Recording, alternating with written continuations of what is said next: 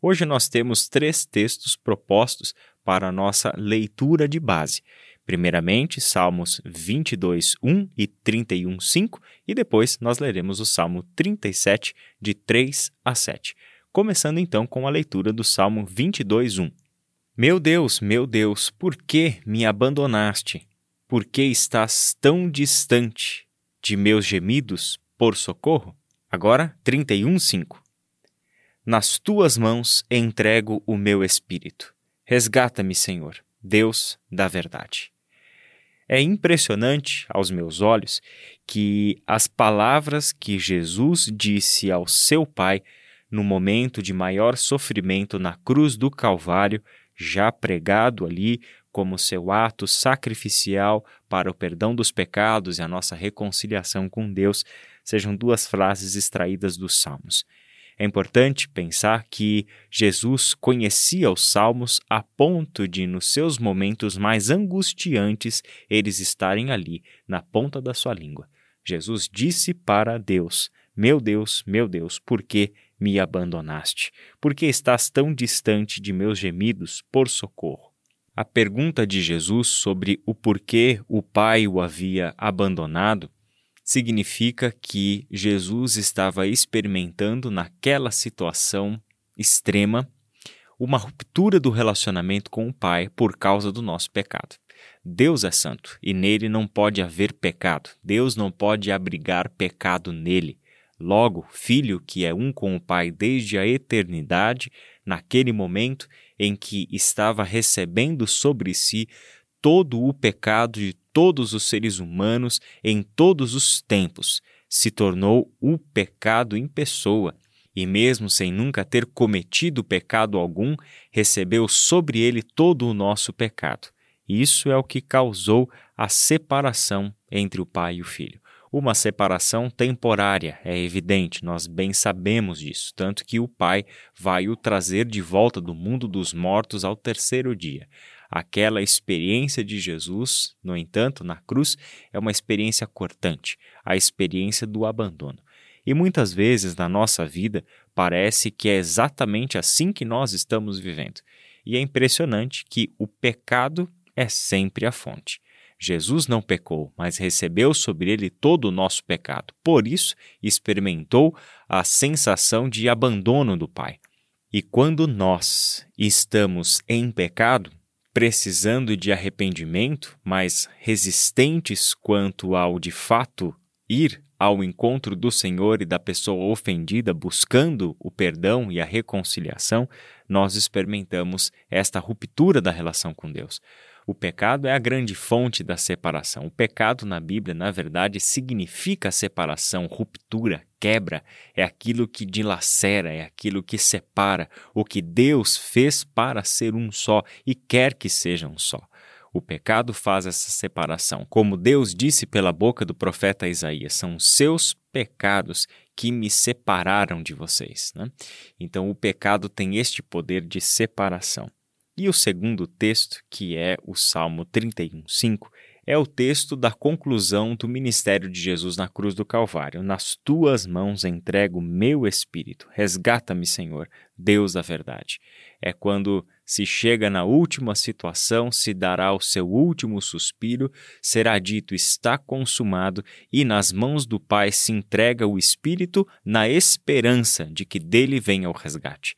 Isso é lindo demais. Jesus, no seu momento final decisivo, entregar o Espírito ao Pai, porque sabe o contexto desse salmo. Sabe que ao entregar o Espírito ao Pai, existe uma esperança de que o Pai é quem seja o resgatador, e de fato ele é. Estes dois salmos nos ensinam, ou pelo menos nos colocam no caminho do aprendizado para a pedagogia da entrega. Aprender a entregar ao Senhor o nosso destino, entregar ao Senhor aquilo que nos é mais valioso. E meu irmão e minha irmã, sejamos sinceros, não são os nossos bens materiais as coisas mais valiosas que nós temos. Existem muitas pessoas que resistem em entregar para o Senhor os seus empregos, suas carreiras, suas profissões, seu dinheiro. Que isso significa na prática? Deus pode cuidar da área religiosa da minha vida. Então, dominicalmente eu me encontro com Ele e até ouço umas devocionais ao longo da semana. Mas, na administração dos meus negócios, na administração dos meus bens, naquilo que são os meus sonhos de futuro, de enriquecimento, de poder, de glória, de fama ou qualquer outra coisa, na minha vida amorosa. Não Aí Deus não entra. Deixa comigo.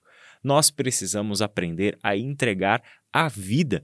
Porque se aprendemos a entregar o que nos é mais caro, mais valioso, que é a nossa própria vida, todas as outras coisas serão facilmente entregues ao Senhor. Por que temos que entregar as coisas para o Senhor? Porque precisamos que Ele de fato governe a nossa vida governe sobre nós, seja o soberano da nossa vida. Ele precisa ter o controle de absolutamente tudo. Porque se existir algo na nossa vida que nos impede de andar com Ele, que nos impede de viver segundo a Sua vontade, significa que este algo precisa ser tirado fora.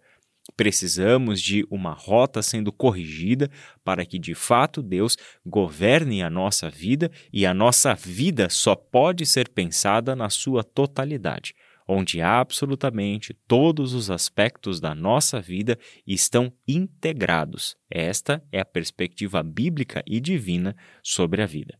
Por isso, os Salmos nos ensinam a essa necessária e dura escola de aprendermos a entregar para o Senhor a nossa vida e o controle do nosso futuro.